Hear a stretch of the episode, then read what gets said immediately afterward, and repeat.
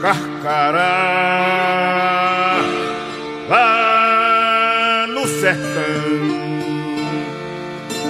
É um bicho que voa que nem avião. É um pássaro malvado, tem um bico volteado que nem gavião. Carcará, quando vê... Hoje vamos conhecer a história de um cearense, pai, militante, segundo sargento das Forças Armadas, que foi de herói nacional a um inimigo político do Estado brasileiro durante a ditadura militar.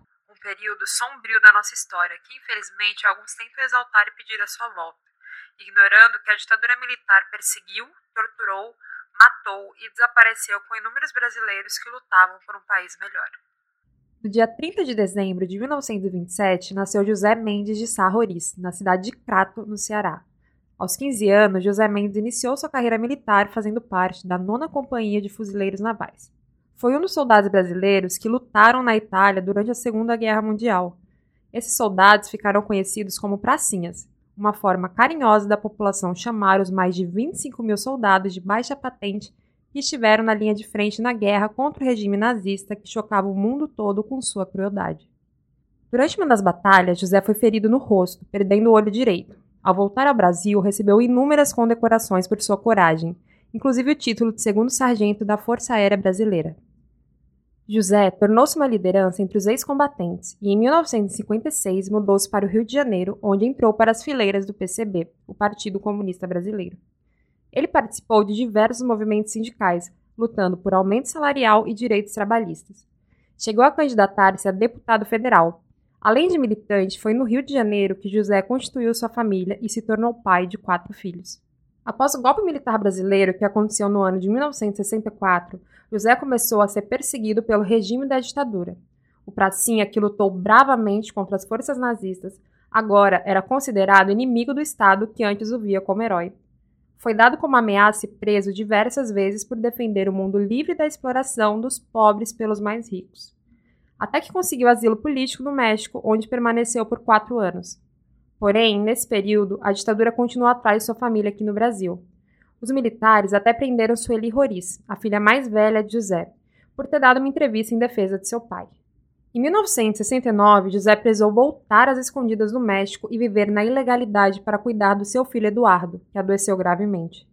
A repressão continuava aumentando, e em 28 de janeiro de 1973, sua casa foi invadida mais uma vez pelos militares. Dessa vez, toda sua família sofreu forte ameaça caso José não se entregasse, inclusive sua neta de sete meses. Seu filho Eduardo foi preso durante três dias, onde recebeu choques elétricos submetido a fome, sede, além de outras formas de tortura. Diante de tamanha crueldade, José decidiu se entregar ao Estado brasileiro em troca da liberdade de seu filho mais novo. Foi quando procurou um ex-companheiro de batalha que lutou ao seu lado na Segunda Guerra contra os fascistas. José achou que o Marechal Cordeiro de Farias pouparia sua vida. Porém, em um dia como hoje, 17 de fevereiro de 1973, José Mendes, que carregava marcas em seu corpo por já ter enfrentado o regime fascista europeu, passou 17 dias enfrentando bravamente o fascismo da ditadura militar brasileira no DOI, Rio de Janeiro, lugar de onde saiu sem vida. A causa da sua morte foi dada como desconhecida e só foi respondida em 2011, quando a Comissão Nacional da Verdade concluiu, diante das investigações, que José foi preso, torturado e morto em decorrência das ações realizadas pelos agentes do Estado brasileiro, violando direitos humanos na ditadura militar. Foi assim que José Mendes Sarroris Pracinha e segundo sargento reformado pela FAB, foi de herói nacional aclamado pelo Exército Brasileiro a mais uma vítima fatal da repressão e barbáries da ditadura militar. José, um pai militante comunista corajoso, foi perseguido por defender os mais pobres, acreditar em uma sociedade mais justa e que decidiu lutar pelo seu povo além dos campos de batalha. Lembrar para que não se esqueça, para que nunca mais aconteça. José Mendes, presente. MPST, a luta é para valer. Carcará, pega, mata e come. Carcará, não vai morrer de fome. Carcará, mais coragem do que homem. Carcará, pega, mata e come.